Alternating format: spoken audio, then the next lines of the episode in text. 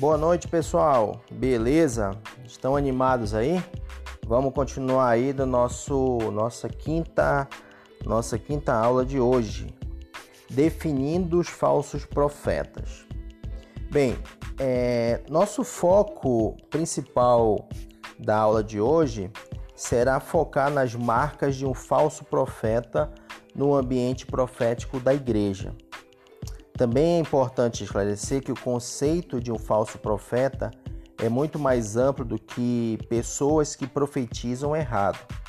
Errar ao dar uma profecia pode apenas estar relacionado com imaturidade, ingenuidade ou um simples equívoco. Não há dúvida que é, erraremos algumas vezes no desenvolvimento do serviço profético. Por essa razão, temos de Paulo a seguinte orientação. A gente pode ver isso lá em 1 Coríntios, capítulo 14, versículo 29. Ele diz: Tratando-se de profetas, falem apenas dois ou três e os outros julguem. Quer dizer que há uma possibilidade de erro. Então, os falsos profetas podem até obter resultados corretos de suas profecias. O grande problema dessa casta de crentes não é o conteúdo da sua mensagem, mas a motivação de seu funcionamento profético. Então, o falso profeta é um mercenário. Logo, o que o motiva a se envolver com a profecia é sempre o pagamento pelo seu serviço e não o amor pelo próximo. Vamos ver, veja lá depois o que está escrito lá em Miqueias, capítulo 3, versículo 11, e depois você também lê 2 Pedro, capítulo 2, versículo 15. O que, que eles fazem? Eles proclamam mensagens proféticas com o objetivo de manipular as pessoas em prol de uma agenda pessoal. E só se envolve com algum nível da obra do ministério visando obter benefício próprio. Então, cuidado! Toda pessoa que carrega o dom profético será tentada a usar a autoridade que está sobre ela para, em algum momento ou vários, promover sua agenda. Lute sempre contra essa realidade. Sabe aqueles profetas do Facebook que tá cheio aí? Isso é um exemplo desses falsos profetas.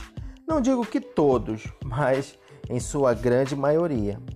Então, servir com o objetivo de obter vantagens sobre outros é totalmente o oposto da principal característica de um profeta do Senhor.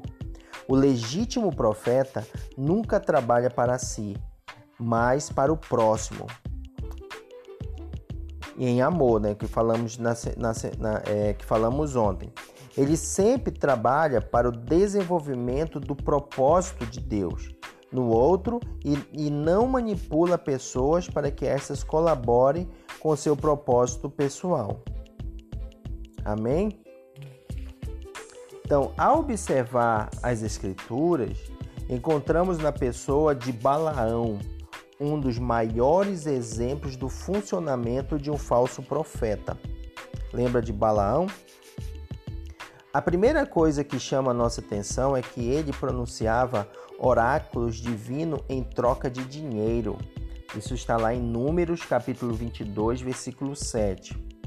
Balaão, filho de Beó, chamado de homem de, de olhos abertos, se referia ao Senhor como seu Deus. E na presença dele profetizou palavras reveladas pelo próprio Eterno para abençoar o povo de Israel. Durante o desenrolar da narrativa bíblica, podemos concluir que tudo que Balaão profetizou em nome do Senhor para o povo de Israel foi inspirado pelo Espírito de Deus. E mesmo assim, o seu destino foi a morte nas mãos do povo escolhido, por causa das suas práticas abomináveis. Depois você lê lá Números capítulo 31, versículo 8.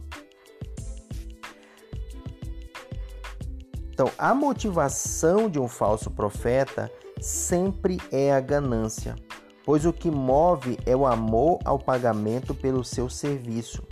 Isso o caracteriza como mercenário e não servo do Deus vivo.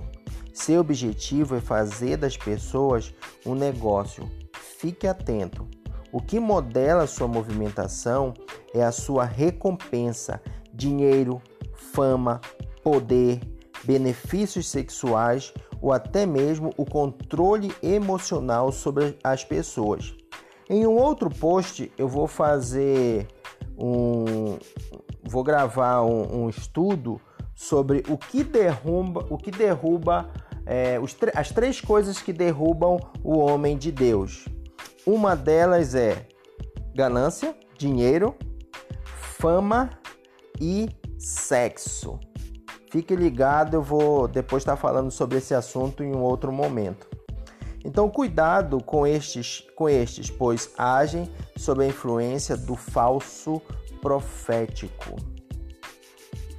E o ambiente de funcionamento dos falsos profetas normalmente é de manipulação e controle, assim como a besta que procede da terra, que se parece com um cordeiro e tem discurso de dragão, Apocalipse capítulo 13, versículo 11, o falso profeta irá manipular as nações nos anos que precedem a segunda vinda de Cristo.